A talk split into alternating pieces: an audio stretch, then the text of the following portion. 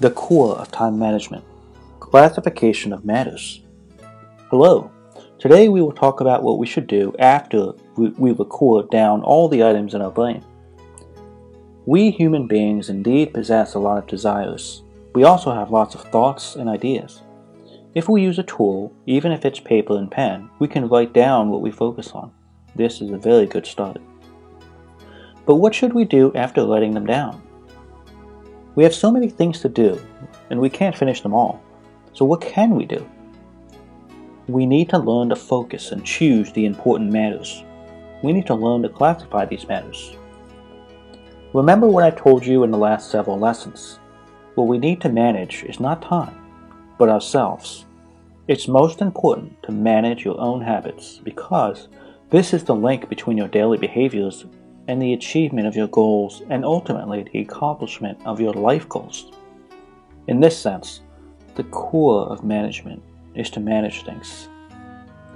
What should we do and what should we not do on a particular day? It's necessary for us to classify matters.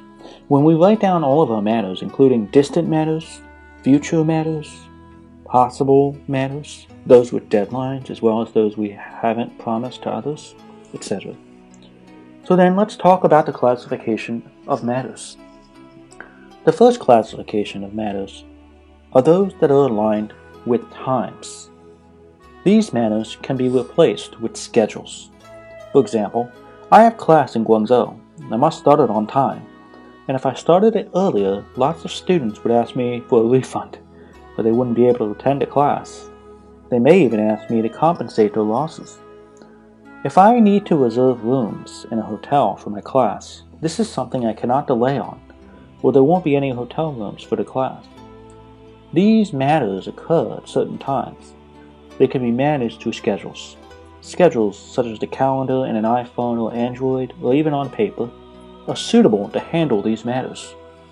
But there is a critical point that I need to tell you. Many people only write down urgent items or matters that are currently important. They never get into the details or the matters in different parts of their life. And for this reason, many things are left out and not recorded. Because important matters are left out, suddenly urgent tasks may take the place of other items, leaving scheduled matters unfinished. So, we should first learn to write down all matters before classifying them. The first classification must be calendar items. Calendar items are matters relating to certain times, such as taking a plane, taking my class, or your dating. These all occur at fixed times. It's not easy to change those times, and it will cost a lot if you break them. You cannot record too many calendar matters because if you have too many, you'll be unable to, to adapt to their changes. So they will be well chosen events. They must be well chosen events. In addition to matters that must be completed at scheduled times, there are others that must be completed on a specific day, but not necessarily in the morning, afternoon, or evening, just by day's end. There are also small matters, such as returning complaint calls, calls to catch up with your parents, going shopping, paying bills, getting gas. These matters don't have specific deadlines or scheduled commitments and can be done virtually any time. However, if left unattended, these matters can become urgent simply because they were delayed so long. What was once a non urgent matter will suddenly become an urgent matter because of the delay. Therefore, the faster you accomplish the smaller tasks, the better.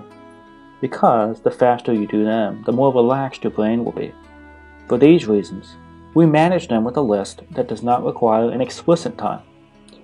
So up to now, we have mainly mentioned three classifications, schedules, lists with a deadline, and lists without a deadline.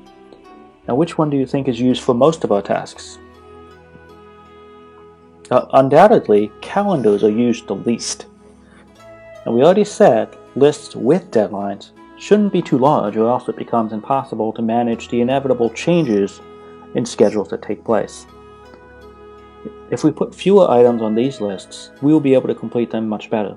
And if we complete them, we will be much happier. For those bulky matters without a deadline, it will be better to finish them as early as possible. But what if there are too many of these matters? We'll need to break this list up and break them down into what are called contexts. Then, what is a context? It is the time and manner in which you complete the tasks. For example, making a phone call can be counted as a context. Offices can be regarded as one. A computer, things you do on your computer, can be counted as one. In our next lesson, we'll talk about contextual management. Thanks for listening. If you learned something, will you please leave me a message as a response? Thank you so much, everyone.